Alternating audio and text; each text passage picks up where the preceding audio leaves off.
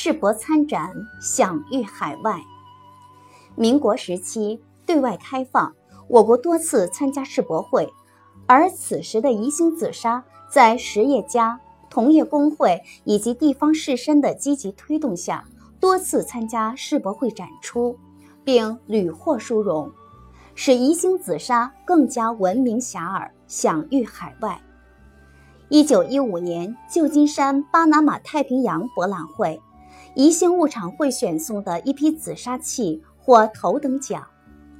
一九五六年，美国费城世界艺术博览会，利永公司送展的各式紫砂壶、杯、碟获金质奖章。一九三零年，比利时烈日国际博览会，利永公司送展的紫砂陶获银质奖章。一九三一年，美国芝加哥世界博览会。宜兴紫砂陶业同业工会组织送展的紫砂陶大放异彩，多件作品均获特级优奖。一九三五年，英国伦敦国际艺术展览会，范鼎府的紫砂雕塑鹰获金质奖。从一九一二年到一九三七年期间，宜兴紫砂参加五次世博会，并。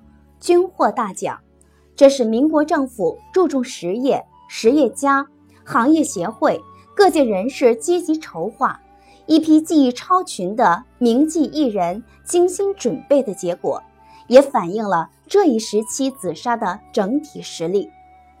而在世博会亮相获奖，又进一步扩大了民国紫砂的影响，使其更加享誉海外。